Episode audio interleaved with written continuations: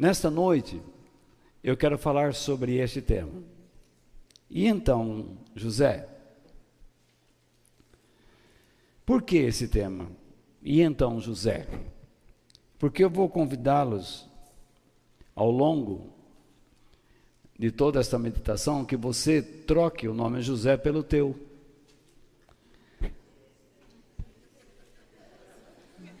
Tem alguns que não vão ter jeito.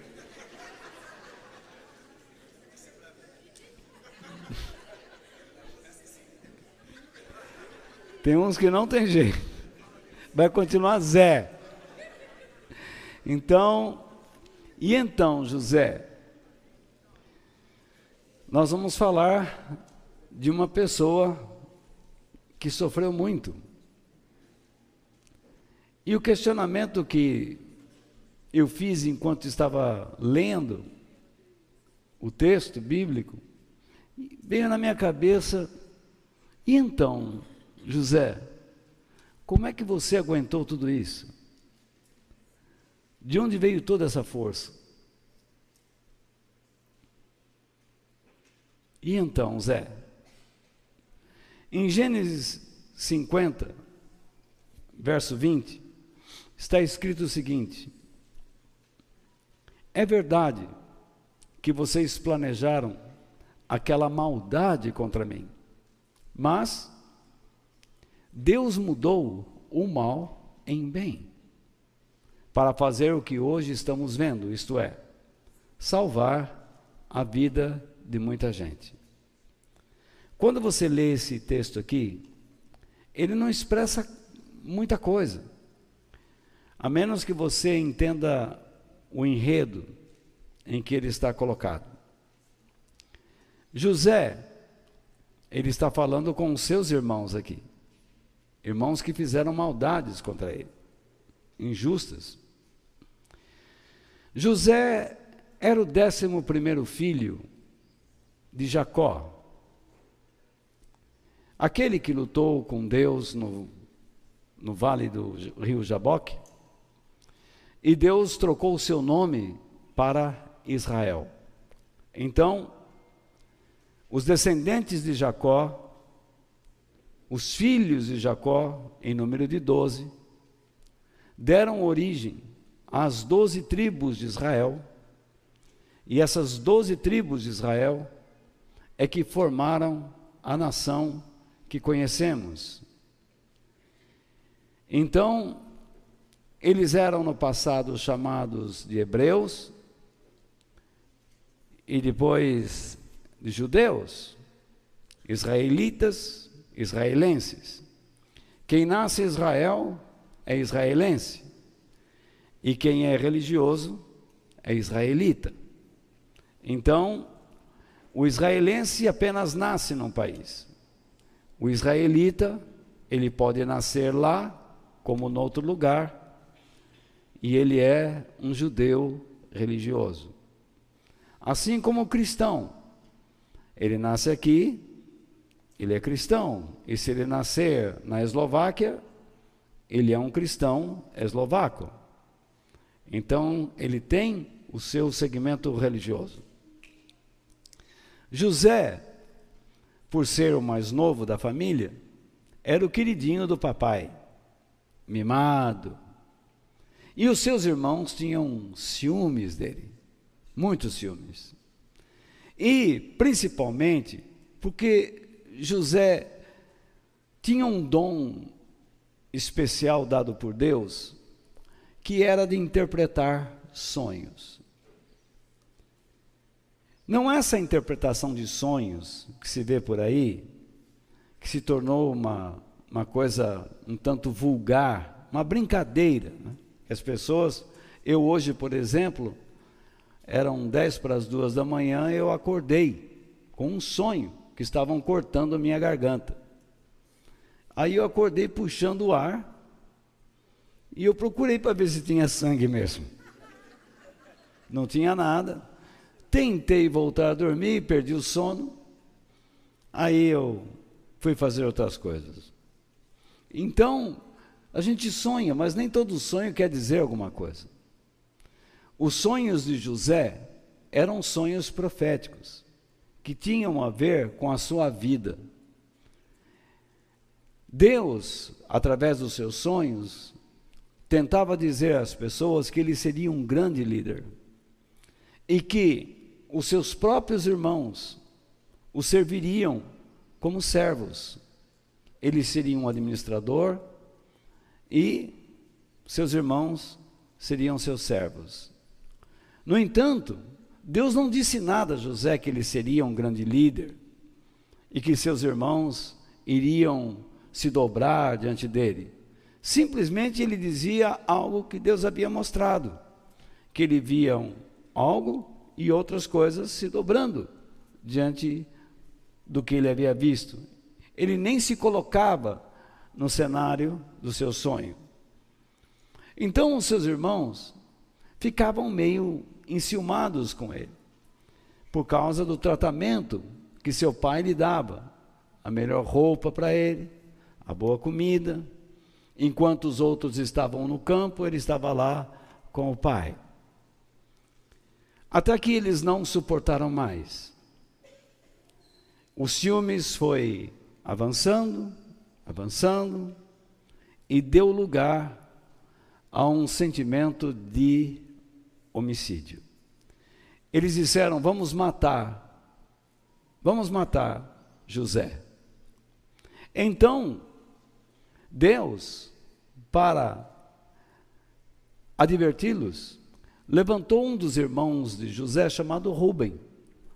E este Rubem disse a todos: Não façam isso não. Vamos jogá-lo num poço. Por quê?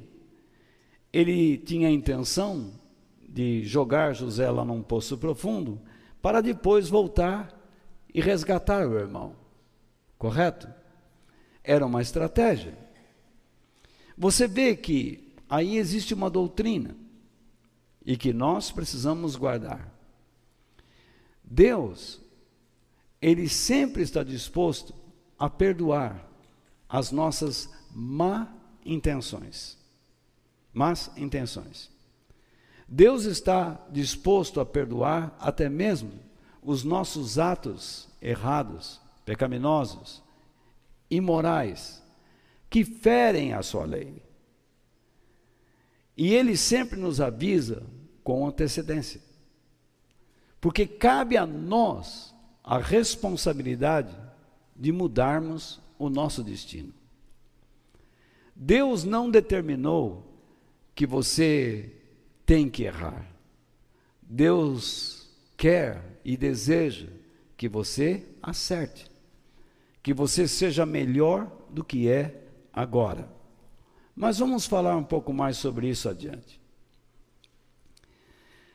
Então, os irmãos de José, em vez de matá-lo, perceberam que uma caravana estava passando por ali e venderam José esta caravana.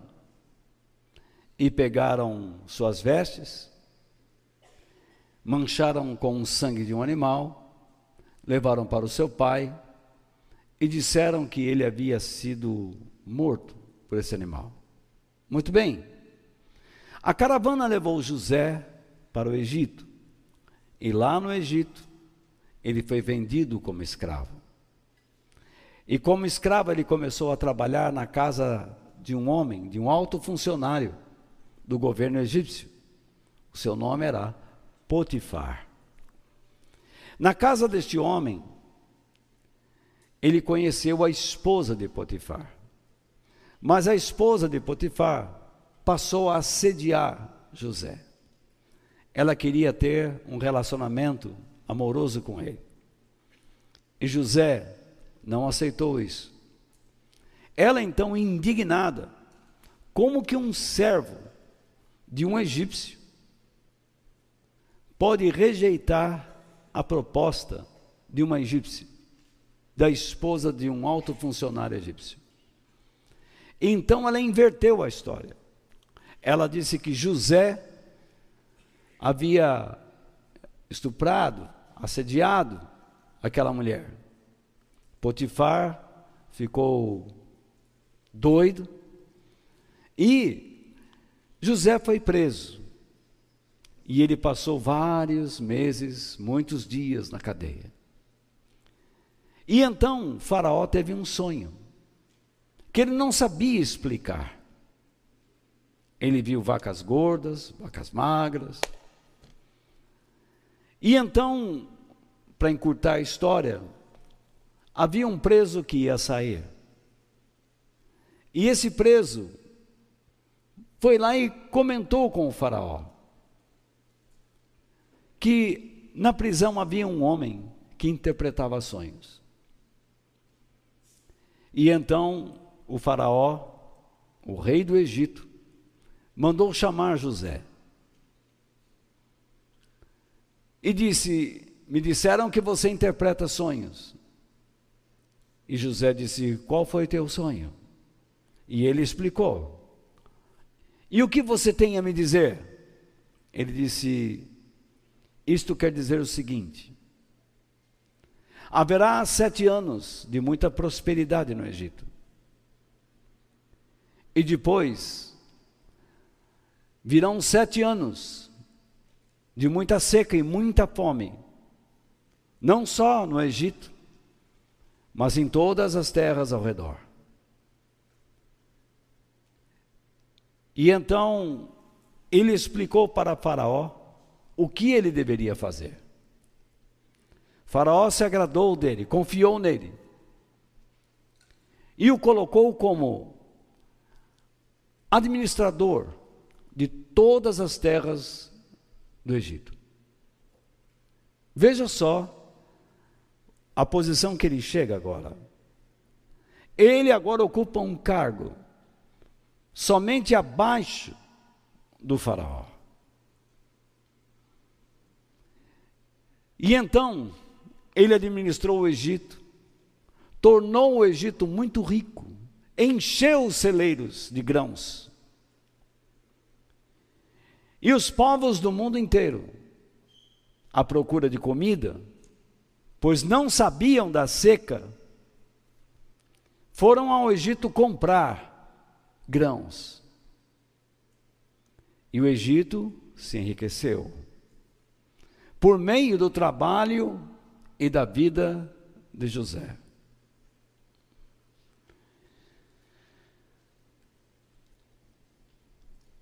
Os judeus também foram ao Egito, porque eles não sabiam da seca.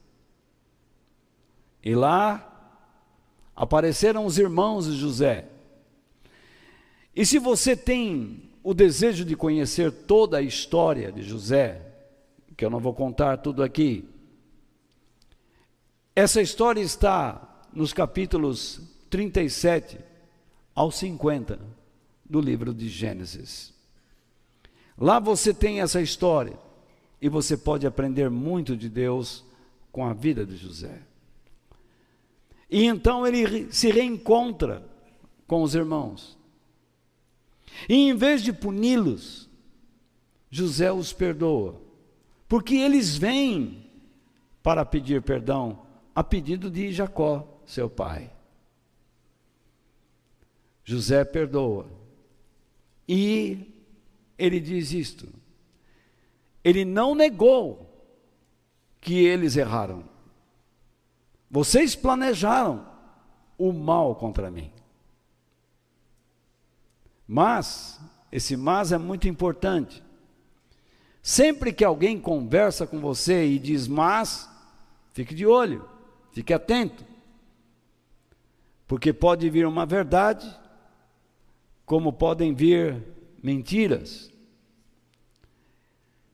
meias verdades, uma deturpação da verdade. Ah, eu sei que Deus diz isso, mas fique de olho, porque aí vem bomba. Mas aqui, José diz a eles o que Deus fez. Deus mudou, transformou todo o mal que vocês me fizeram em bem. Eu pude ser útil. Em vez de acabarem com a minha vida, Deus me deu a oportunidade de salvar muita gente. Aí está o propósito de um homem de Deus. Ser uma pessoa útil para abençoar muita gente.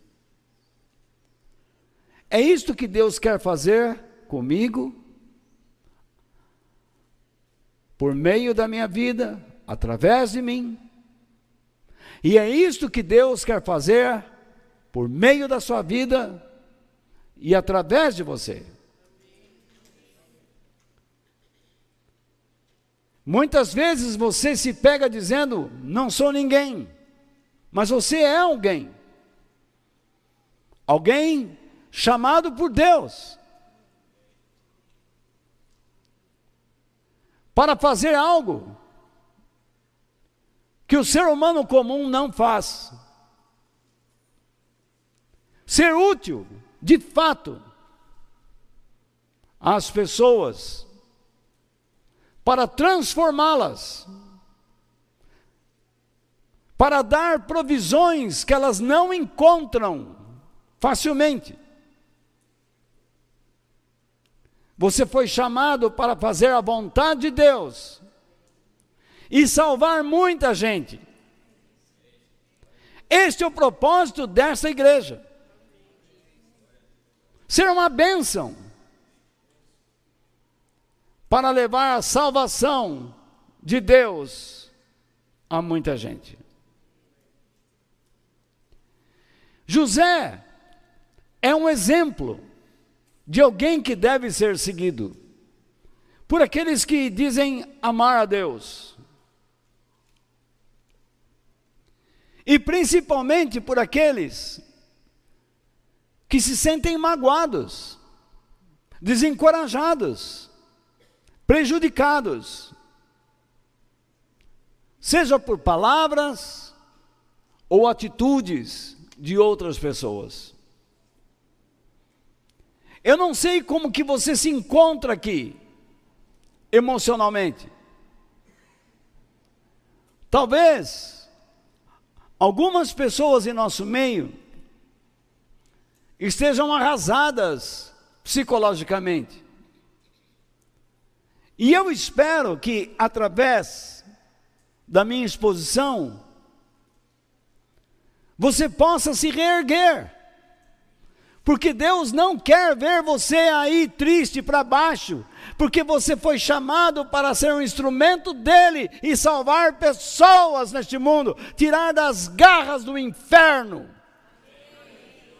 Você é um servo e uma serva de Deus que Deus chamou. Levante a sua cabeça, porque Deus é contigo, em nome de Jesus.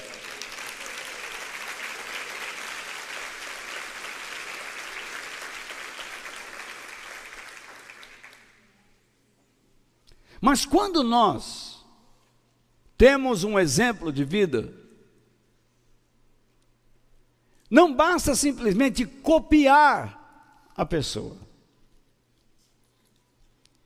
Porque isso é uma atitude rasa.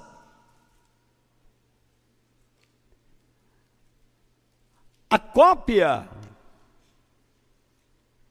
não nos transforma, é necessário que você procure entender por que a pessoa agiu daquela maneira. Simplesmente copiar alguém, tentar ser igual a alguém, não funciona. Você deve ter bons exemplos mas procure entender por que eles agiram do modo que agiram. Porque aí, tendo esta compreensão, você encontra o caminho da vida e não uma automatização.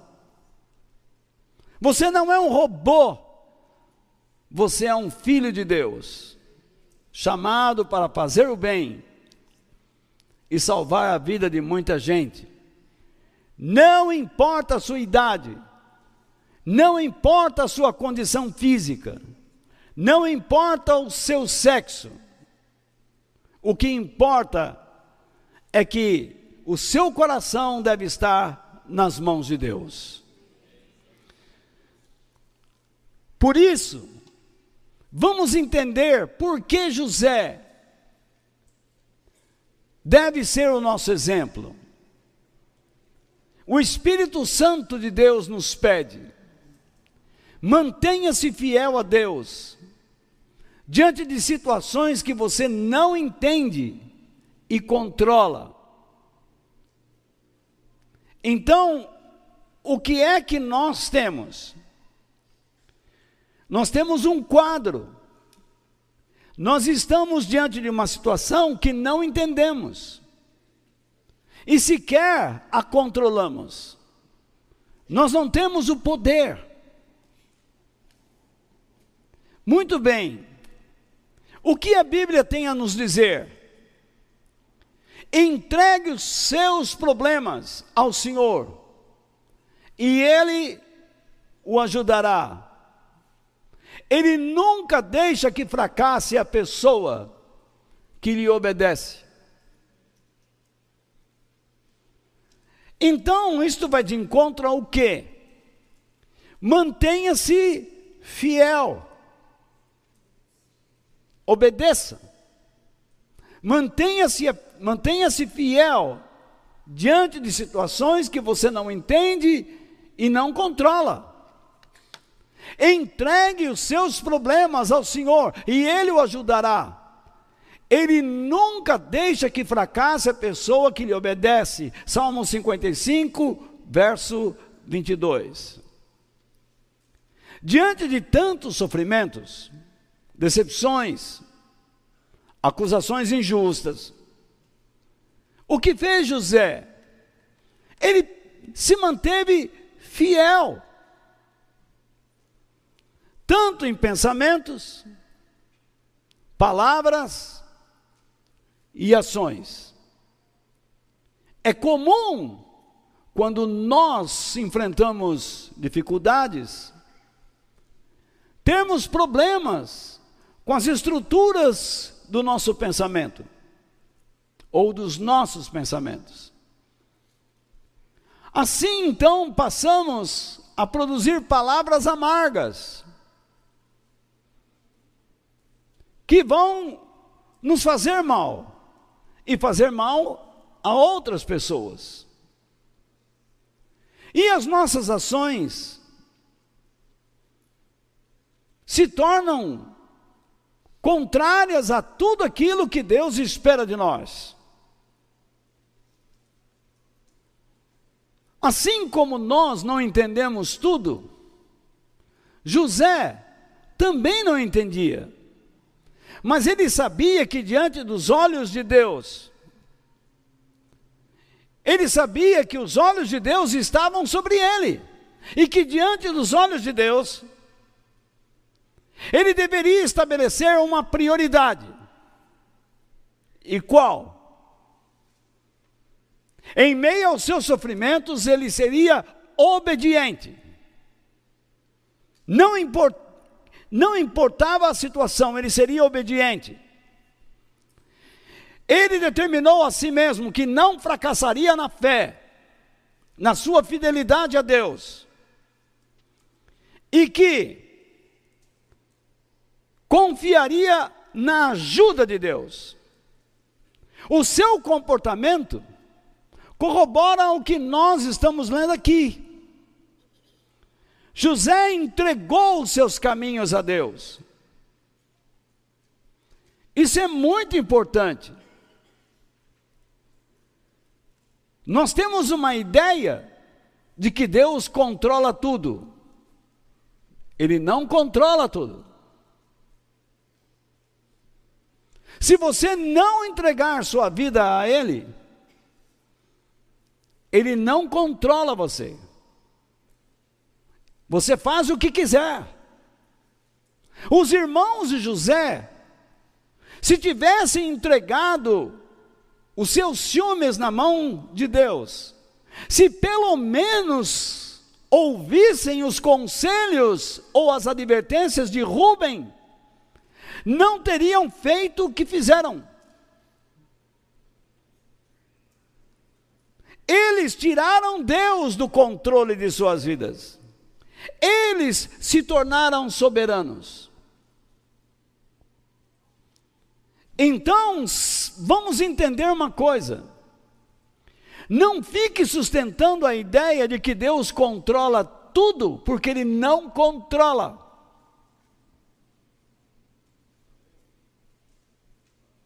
E vocês vão entender melhor à medida que avançamos.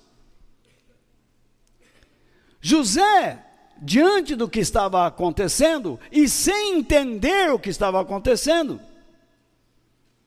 reconhecia a sua responsabilidade em administrar seus pensamentos, palavras e ações. Para se manter fiel a Deus. Então, a primeira coisa que vimos é que José administrou a si próprio para se colocar nas mãos de Deus, para se colocar sob o controle de Deus. E isto é uma decisão que todos nós deveríamos fazer E isso é uma ação não passiva, mas ativa, em que você determina a si mesmo a ser dirigido por Deus. Você pode estar sofrendo agora, seja na área emocional, física, Alguém pode estar tentando prejudicar você, seja na escola, no trabalho, no seu condomínio, na sua vizinhança, no seu círculo de amizades, querendo excluí-lo. E o que você vai dizer? Deus sabe de todas as coisas? Não. Você vai dizer o que precisa ser dito primeiro a si mesmo. Eu vou obedecer a Deus. Eu vou ser fiel a Ele. Eu vou confiar na Sua ajuda. Eu não sei no que isso vai dar. Só Deus sabe.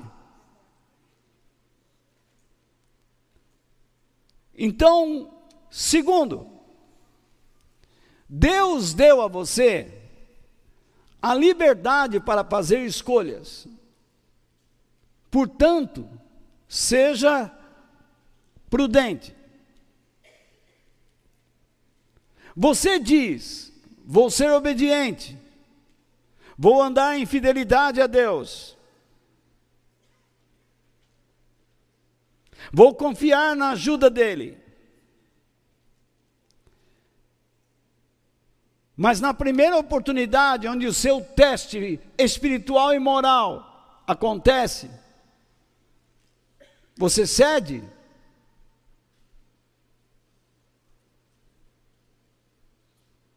Acreditando que aquela situação foi determinada por Deus, você se engana.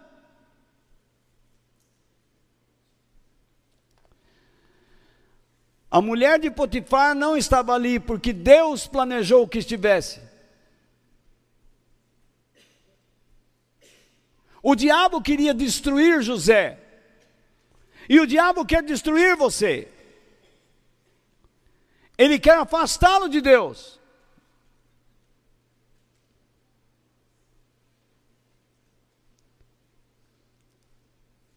Mas os irmãos de José, Deus planejou que eles fizessem aquilo? Não. Deus não planeja pecados, porque nele não existe pecado.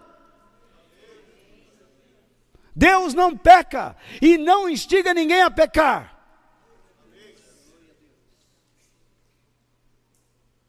Deus é amor, todos dizem. Se Deus é amor, como ele instiga o ódio?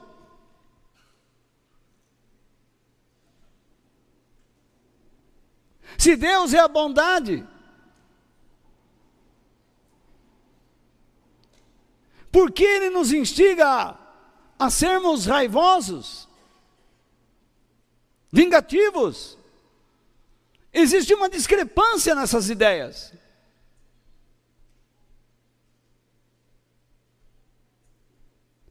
A mulher de Potifar estava ali, Assim como o teu pior inimigo estará diante de você essa semana. Assim como alguém que você menos suspeita aparecerá na sua vida para tentar te prejudicar. E você vai dizer: Deus já sabia? Sim, ele sabia porque é onisciente. Mas ele não pode impedir aquela pessoa de tentar prejudicar você. Mas ele vai gritar para você: entregue os seus caminhos a mim, e eu vou ajudar você.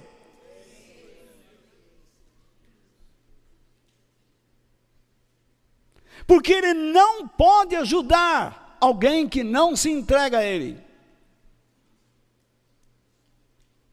Ele não pode dar dos seus recursos a alguém que não se propõe a se colocar em suas mãos. Veja o que o salmista diz no Salmo 119, versículos 173 e 174. Ó oh Deus, que a tua mão esteja sempre pronta para me ajudar Pois sigo o que? Os teus mandamentos. Fidelidade, obediência, compromisso. Como desejo que me ajudes, ó Senhor Deus. Na tua lei encontro o que? Felicidade. Preste muita atenção no que você está lendo. Primeiro, ele sabe que Deus está pronto para ajudá-lo. Por uma razão. Não é porque ele é um religioso. Não é porque ele cumpre ritos religiosos. Não é porque ele se batizou porque ele praticou a circuncisão, porque ele guardou o sábado, ou o domingo, porque ele frequenta uma igreja, uma sinagoga. Ele sabe que Deus quer ajudá-lo, porque ele segue, ele observa, ele é preocupado com os mandamentos de Deus. Ou seja, com a palavra de Deus. E então ele expressa o seu sentimento. Ele falou primeiro uma verdade de sua vida, uma verdade sobre Deus, e agora, e agora ele põe para fora o seu sentimento. Sabe qual é o meu desejo, Pai? Receber a tua ajuda. Tu és o meu Senhor. Sabe o que ele está dizendo aí? Que Deus não é dono de toda a situação.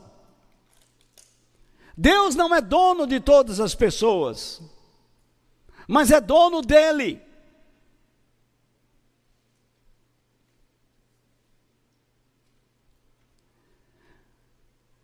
Deus tem o poder para controlar o coração do rei. Sim, tem. Mas até que ponto ele controlou o coração de Saul? Até que ponto ele controlou o coração de Davi em meio aos seus estupros, imoralidades, assassinatos?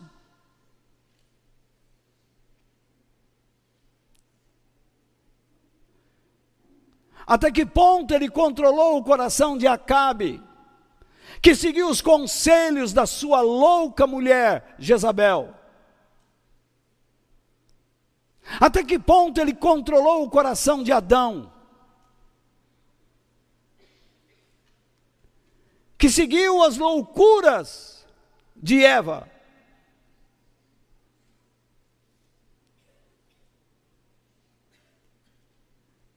Deus controla o coração daquele que pertence a Ele, que quer ser dele. Se você quer ser de Deus, pode ter a certeza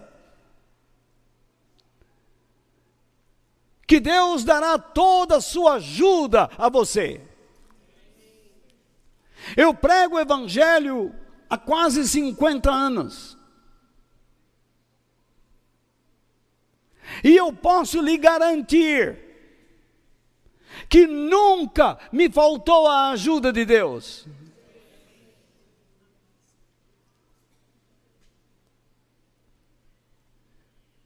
Eu não sou um homem perfeito, mas busco a perfeição. Porque perfeição não significa ausência de erro ou falhas. Quando Deus diz para nós, seja perfeito, Ele está dizendo o quê? Cumpre o teu trabalho. Seja útil nas minhas mãos.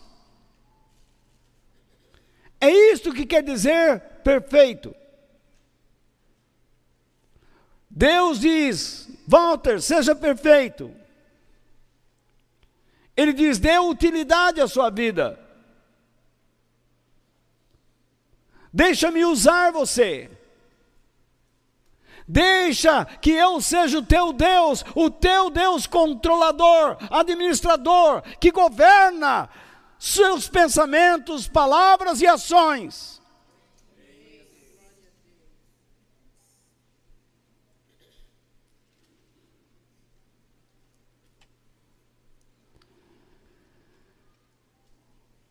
Você pode ignorar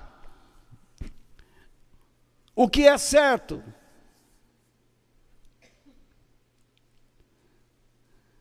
Aquilo que é correto aos olhos de Deus. E pensar que Deus é um tirano, quando Ele não é. Quando nós falamos sobre o controle de Deus, nós não estamos falando sobre um tirano que inibe as nossas habilidades, que não nos quer ver sorrir, prosperar, crescer, sonhar.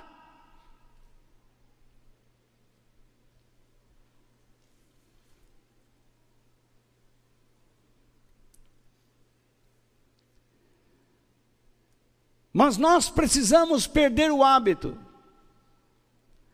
de dizermos que tudo foi a vontade de Deus, porque não foi. Nem sempre a vontade dele é feita. Nem mesmo por aqueles que creem nele. Imaginemos. Uma pessoa está dirigindo o seu veículo e ele vê uma placa de pare, ou então um sinal vermelho. Mas dentro dele existe uma voz. Vai! Pisa no acelerador, atravessa aí, não tem ninguém. E ele colide com outro veículo. E alguém naquele acidente venha a falecer ou ficar paraplégico.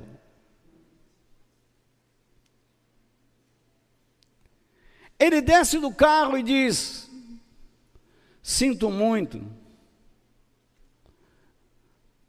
Tudo isso aconteceu pela vontade de Deus. Deus está no controle. Ah, é?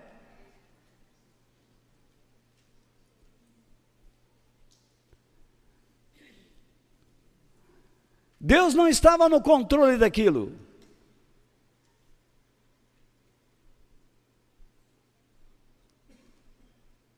Preste atenção. Volto a dizer: Deus não leva ninguém a pecar. Deus não leva ninguém a cometer erros, porque Deus não tenta ninguém ao erro. Ou vocês nunca leram isso? A Bíblia diz: se você for tentado, não diga que foi tentado por Deus, porque Deus não tenta a ninguém.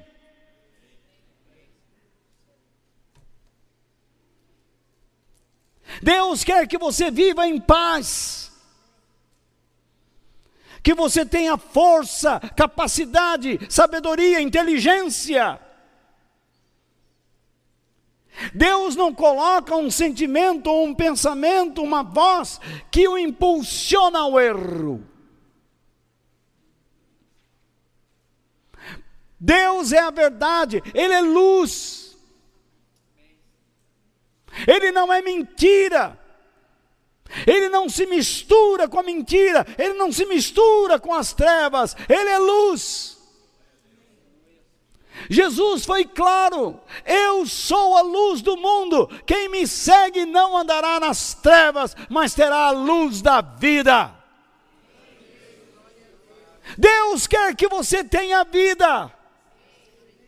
Deus não dirigirá a sua vida para prejudicar este ou aquele.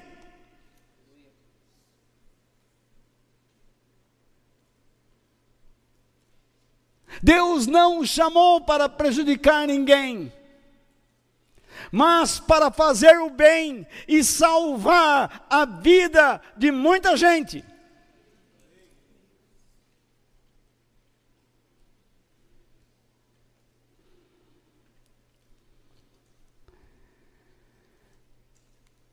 É notório como culpamos a Deus por muitas coisas que ele não causou. Depois você pode ler em Provérbios 19, 3, a base do que eu estou dizendo aí.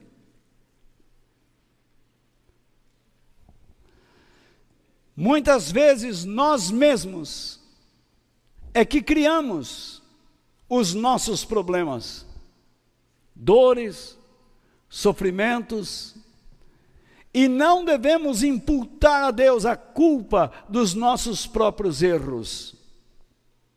Deus não tem prazer em nos dar aflições. Ele não vive planejando para nós inimizades, caminhos cheios de dificuldades e nem o mal.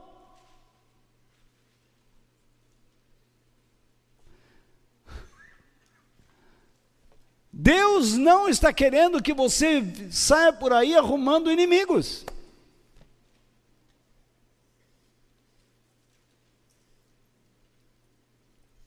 Ele não quer que você viva dessa maneira.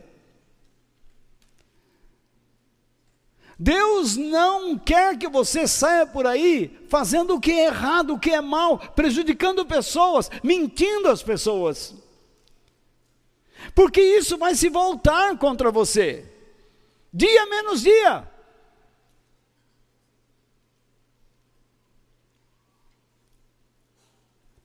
Quando você rejeita a verdade de Deus, é porque você está aceitando uma mentira. E isso vai prejudicar sua vida, sua família.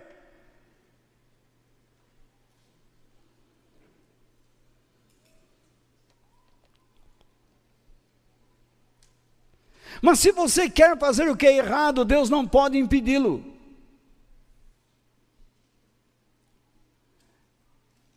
Em vez de dizermos que Deus controla tudo, deveríamos dizer que Deus permite.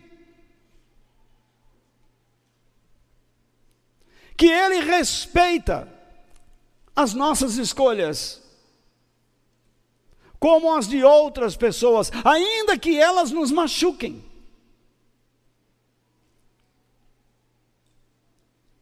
Vou repetir. Nós vivemos em um mundo que se parece a um campo minado. A qualquer momento pisaremos em alguma bomba colocada por alguém.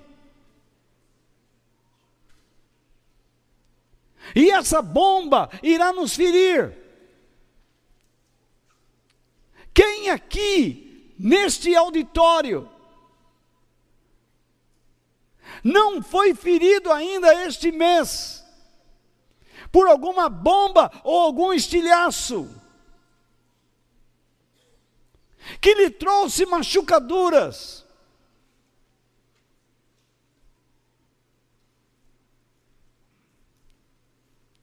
Os ferimentos acontecem em casa, no portão da casa, na calçada da casa, no trânsito, no trabalho, na escola, na vida conjugal.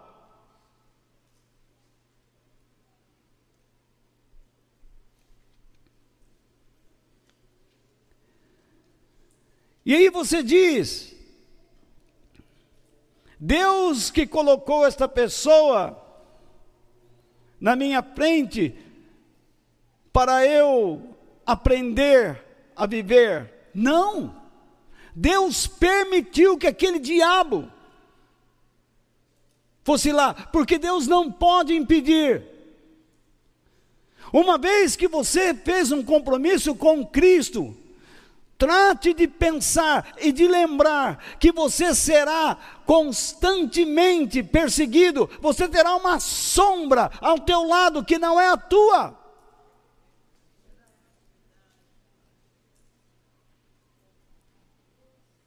Tentando destruir você o tempo todo, mexer no seu psicológico, abalar você jogá-lo para baixo, fazê-lo chorar, estremecer, deprimir-se. Mas diga hoje diante de Deus: diga, eu não aceito isto em minha vida, em nome de Jesus. Eu sou habitado pelo Espírito Santo de Deus. Eu tenho a palavra de Deus dentro de mim.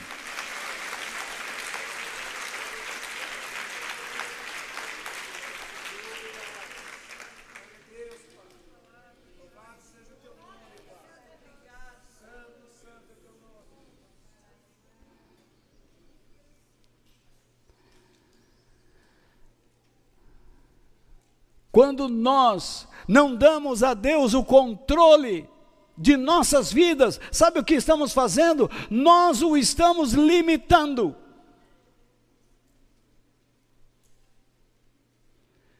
Talvez eu diga uma frase surpreendente a você. Me veio agora no coração, e eu a tenho por anos e anos dentro de mim. Deus é soberano. E a sua soberania está acima do quão soberano Ele é.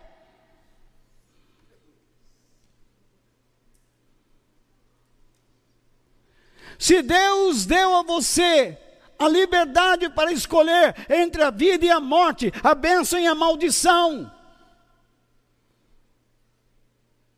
Ele é tão soberano para, quando você entrar no caminho da maldição, pegar você pelo pescoço e jogar no caminho da vida.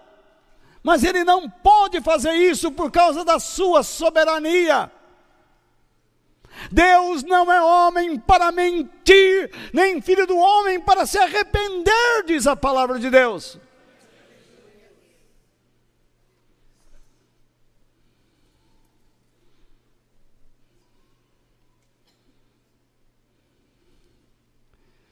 Quando limitamos Deus,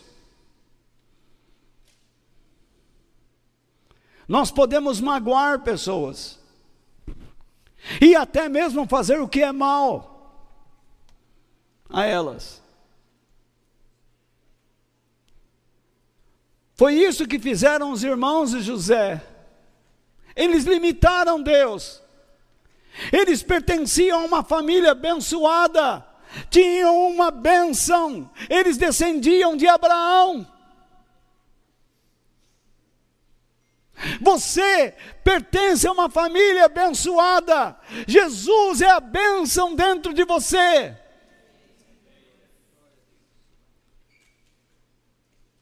Mas se você escolher fazer o que é mal, se você escolher fofocar, trair, enganar, mentir, roubar, Deus não poderá impedi-lo. Ele vai te alertar, com toda certeza virá. Mas a decisão será tua.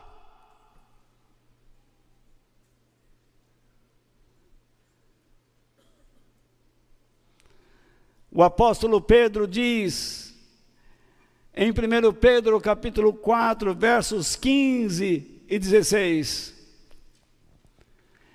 Repare que ele começa com uma condicional. Se, caso, algum de vocês tiver de sofrer então você não está livre de sofrer, meu irmão. Você não está isento ao sofrimento. Se algum de vocês tiver que sofrer, repare agora, que não seja por ser o quê? Assassino, ladrão, criminoso, ou por se meter na vida dos outros. Para quem Pedro está falando? Para o mundo? Para os cristãos. Vocês, filhos de Deus, se tiverem que sofrer, não sofram por serem assassinos, ladrões, criminosos ou por se meterem na vida dos outros.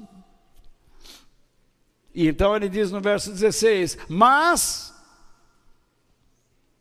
se, novamente, alguém sofrer por ser o que? Cristão, não fique envergonhado, mas agradeça ao Deus, a Deus, o fato de ser chamado por esse nome.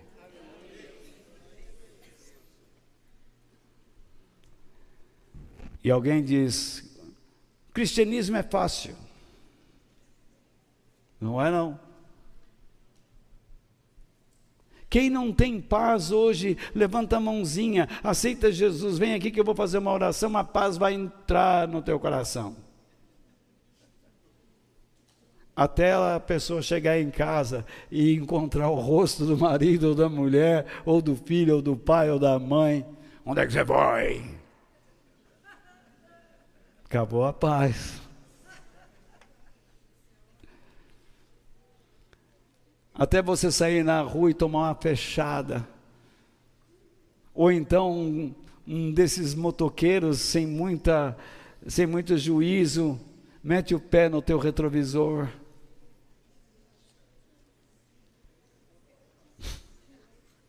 Já aconteceu? Dirige direito, cara.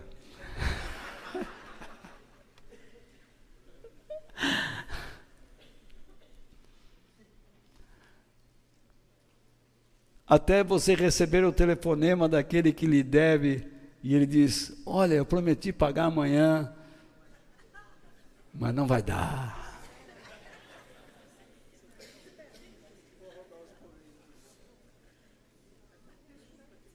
Vamos prorrogar.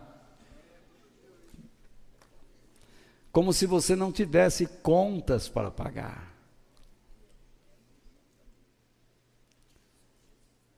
Essa paz durará até você encontrar alguém irresponsável.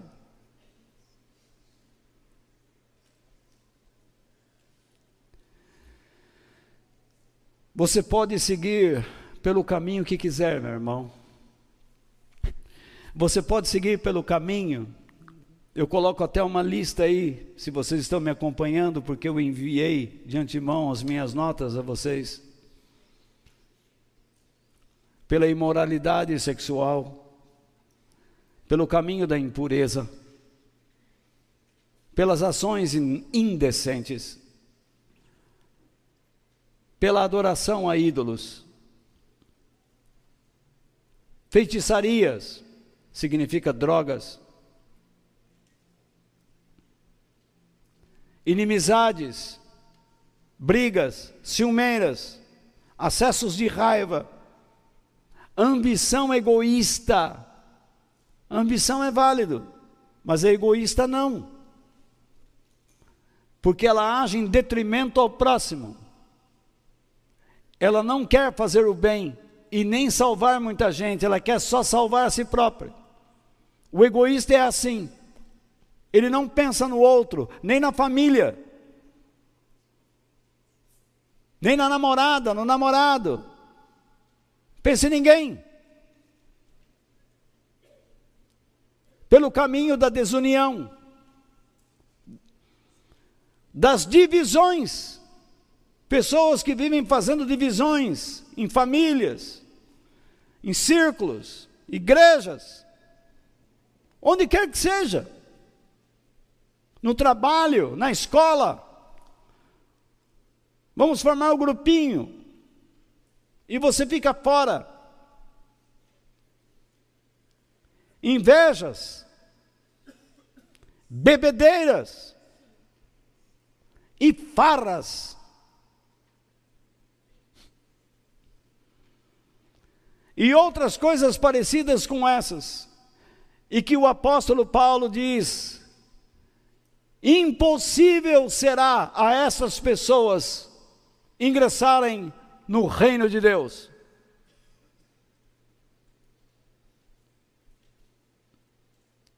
Ele está alertando quem? Cristãos que começaram a vida cristã no Espírito de Deus, desejando se manterem fiéis a Deus, e de repente começam a se afastar, e Paulo diz: abra o olho. Vocês estão seguindo uma natureza que não é a divina. Vocês estão seguindo as paixões dos seus sentimentos, dos seus próprios desejos, e é isto que seu corpo pede, é isto que a sua alma quer.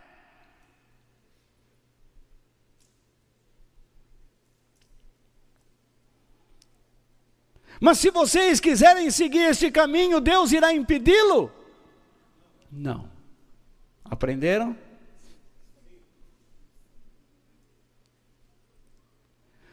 Nós sabemos que tudo que é plantado fora dos caminhos de Deus, colheremos.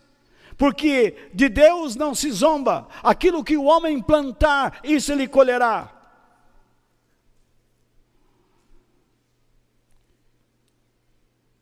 Veja bem, vamos supor que nós, ou eu, ou você, magoemos uma pessoa. Se essa pessoa a qual nós magoamos, isso é muito importante o que eu vou lhe dizer.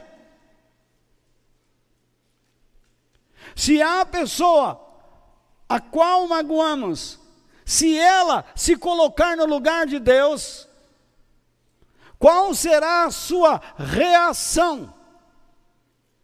Vingança.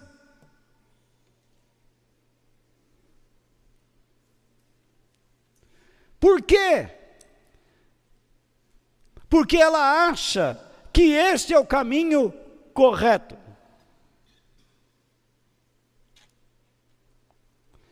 Então eu coloco mais um texto aqui. Vocês estão comigo ainda? Cansaram já não? Vocês estão falando a verdade ou a mentira?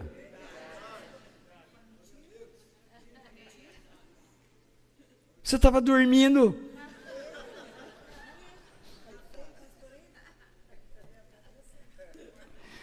segundo o que lemos em 1 Pedro, há várias maneiras de prejudicarmos ou de nos vingarmos de outras pessoas.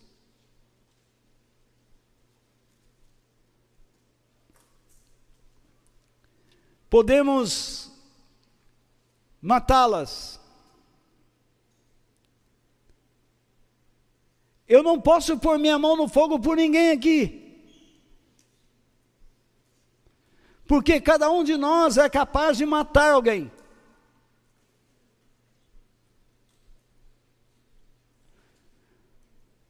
Num excesso de loucura, de falta de juízo, basta uma panelada de pressão na cabeça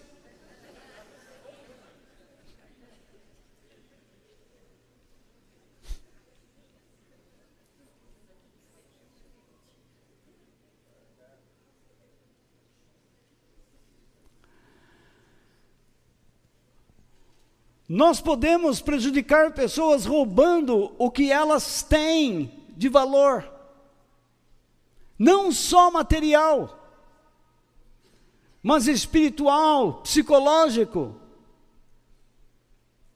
valores morais, espirituais. Diziam Jesus é o pai do diabo. Ou melhor, Beuzebu é seu pai, inverti. Mas quer dizer é quase a mesma coisa. Esse Jesus é filho de Beuzebu. E Jesus disse: Olha, todo pecado pode ser perdoado. Mas se você disser colocando-se no lugar de Deus, que aquela pessoa que está sendo usada por Deus foi usada pelo diabo, você nunca mais terá perdão de Deus na sua vida.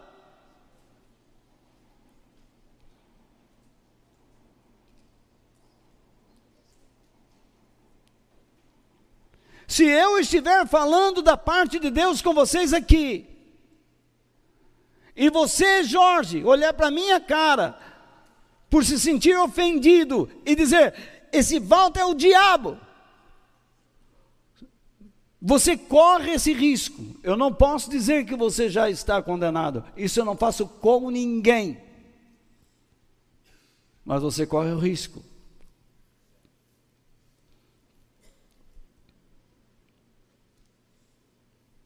Por quê?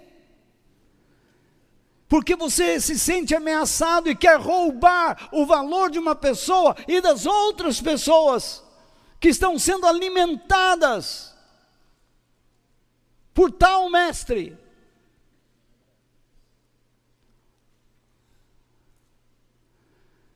Podemos prejudicar pessoas planejando o mal contra elas.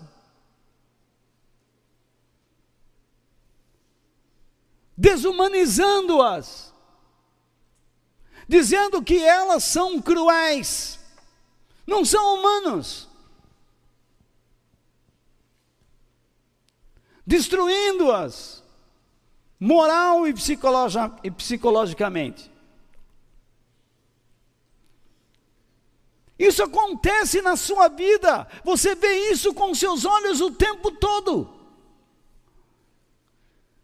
Eu só estou lembrando vocês de que vocês vão enfrentar esses quadros a partir de amanhã.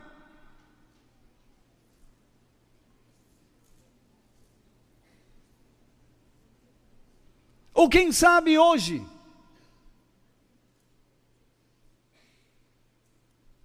E espero que o Espírito Santo de Deus te ajude a lembrar de alguma coisa.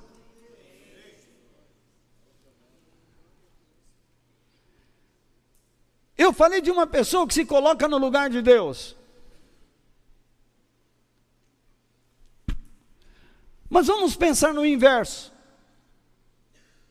Eu magoo uma pessoa, E em vez de ela se colocar no lugar de Deus, ela prefere não fazer isso. Então, ela não se vingará.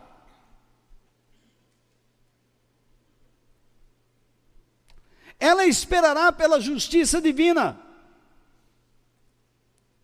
E enquanto Deus não age, ela vai atuar pelos caminhos de Deus, fazendo o bem e salvando muita gente. Foi isso que José nos ensinou. Imagine aquele homem como administrador do Egito, somente abaixo de Faraó.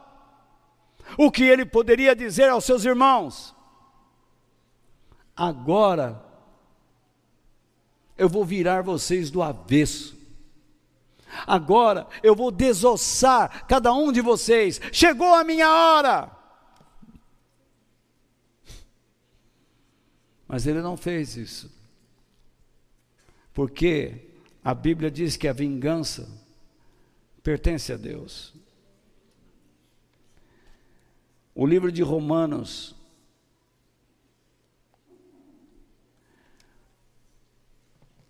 nos versículos 19 ao 21, o apóstolo Paulo, não tem nada escrito aí, preste atenção em mim.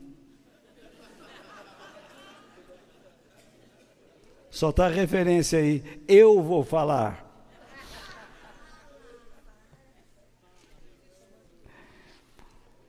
Ele diz: Meus queridos irmãos, eu vou dar uma dramatizada aqui. Meus queridos irmãos, Nunca se vinguem de ninguém. Pelo contrário, deixe que Deus, Ele mesmo, dê o castigo às pessoas. A Bíblia diz: Eu me vingarei e acertarei conta com eles, diz o Senhor. Então não é você que deve fazer isso. Vocês devem agir como as Escrituras ensinam. Se o seu inimigo estiver com fome, dê comida a ele. Se estiver com sede, dê água. Porque assim você o fará queimar de remorso e vergonha.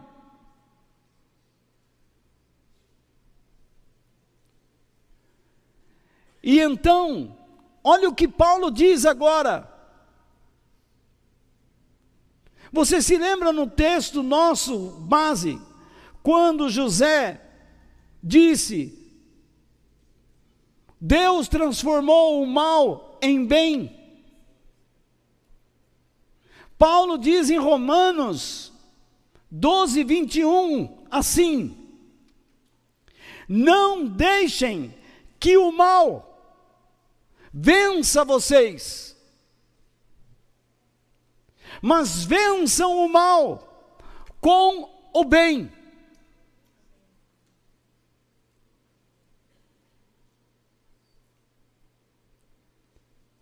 Deus nunca determinou que você fosse vencido pelo mal. Mas Deus espera que você seja um homem e uma mulher que pertence a Ele, dispostos a fazerem o bem para salvar muita gente. Por isso eu termino.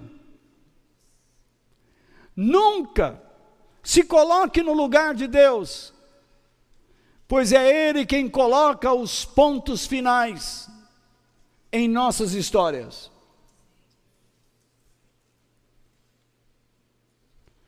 Você pode escrever parágrafos, colocar quantas vírgulas quiserem, quiser.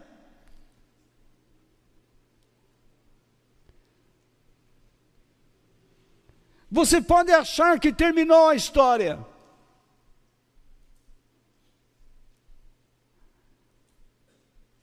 E às vezes, e na maioria das vezes, ela se encontra inacabada.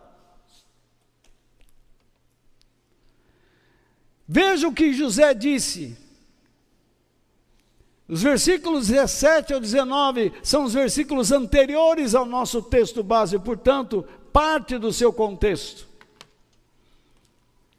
Os irmãos, a pedido de seu pai Jacó, vieram até José e disseram: Pedimos que perdoe a nossa maldade, pois somos servos do Deus do seu pai. Eles não negaram que eram de Deus, mas fizeram tudo errado. A condição para eles serem aceitos por Deus era receber o perdão e se arrependerem. Eles não chegaram com aquela conversa, ô oh, José, aceita tudo isso daí como a vontade de Deus, Deus está no controle. Não, senhor.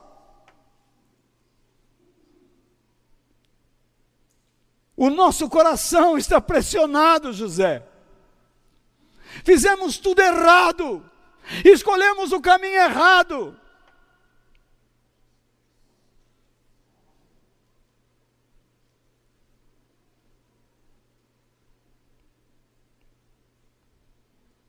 Nós tiramos Deus dos nossos cenários. Nós o limitamos nós o apugentamos, nós não o quisemos.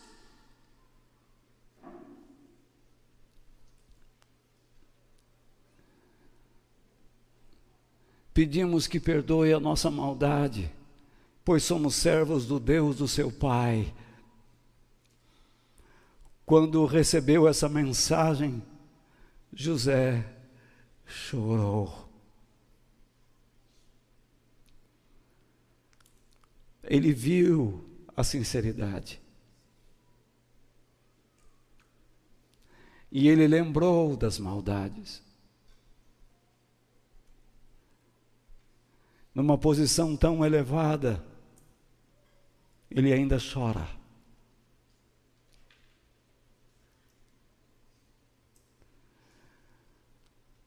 Quando você olha a pecaminosidade humana, o que o diabo faz com o ser humano, quando você vê como o diabo humilha, você chora.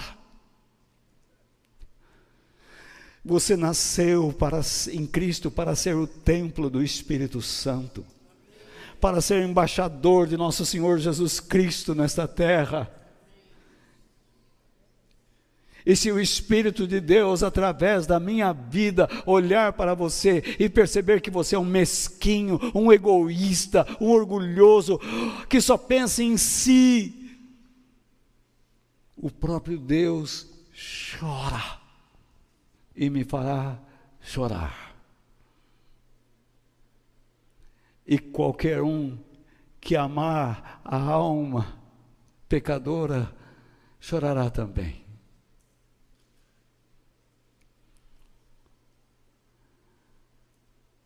Vamos seguir. Depois, os próprios irmãos vieram, olha o sonho dele se realizando. Se curvaram diante dele e disseram: Aqui estamos, somos seus criados. Mas José respondeu: Mas não tenham medo Olha o que ele fez. Eu não posso me colocar no lugar de Deus. O que Deus vai fazer com vocês, as consequências dos seus erros, cabe a Ele e não a mim. José não os isentou de nada.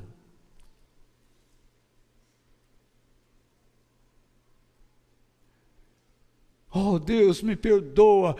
Hoje é Santa Ceia, eu vou comer o pão e o vinho.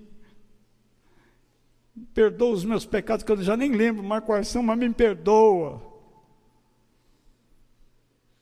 Deus diz: está bom, te perdoo. Mas o que Deus vai fazer na sua vida, isso você não escapará.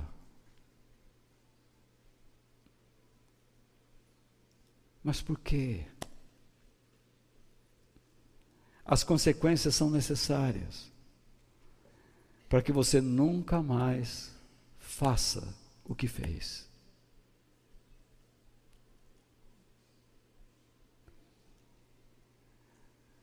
Quando você sentir a dor das consequências dos seus erros, você vai amar mais, você vai chorar mais. Você vai sentir o que Deus sente. Você olhará as pessoas e notará o quanto elas precisam de Deus, do mesmo modo que você precisa, na mesma intensidade.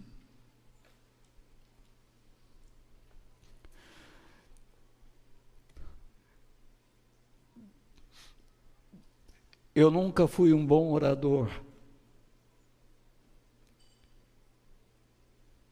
Nunca estudei oratória.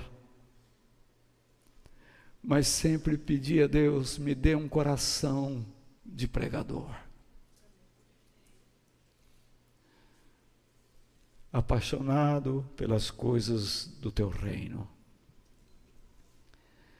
Nessa história que nós participamos, todos sofreram. Jacó sofreu. Os irmãos de José sofreram. José sofreu. Os irmãos de José sofreram atormentados pela culpa. José sofreu injustamente. Jacó mentiram para ele. Ele chorou, se enlutou pela morte de um filho que estava vivo.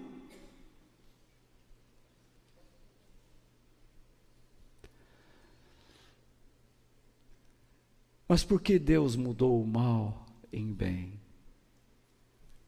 Quero terminar com isso. Não foi porque os irmãos de José se arrependeram.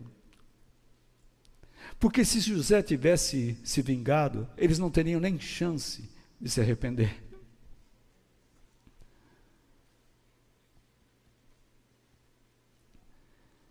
A situação mudou por causa de José.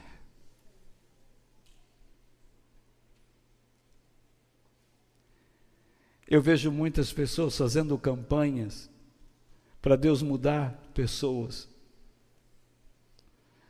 Mas você devia se colocar diante de Deus para Deus mudar você.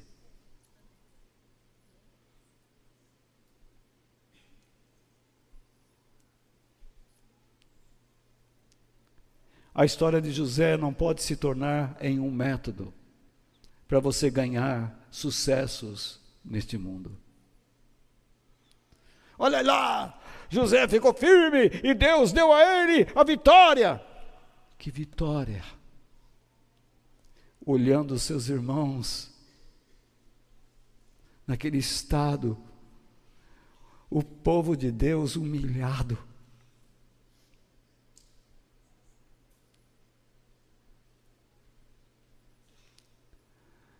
Meu irmão, aprenda alguma coisa nesta noite.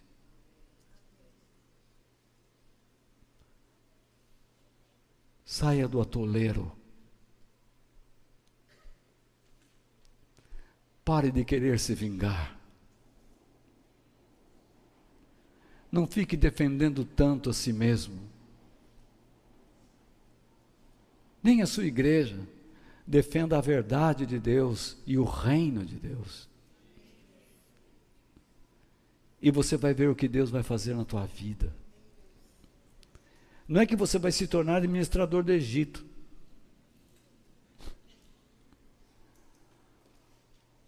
mas você vai administrar muitas vidas, fazendo o bem e salvando muita gente. E então, José? E então, Jorge? Jorges. E então, Ariana? E então, Luiz? E então, Walter? E então, Fausto? E então, Luciana? E então, Rafael?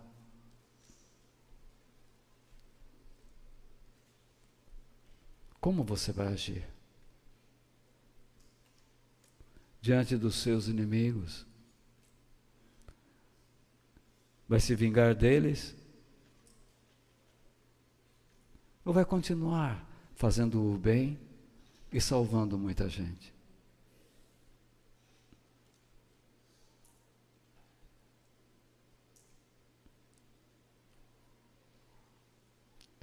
Uma vez eu fui questionado por pessoas, por coisas que eu pregava. E eu disse: Eu não retiro uma só palavra do que ensino. Eu vi a fúria nos olhos dessas pessoas. Eles querem que nós neguemos a Deus. E o Espírito Santo quer que nós neguemos a nós mesmos para a glória de Deus. Que Deus nos abençoe.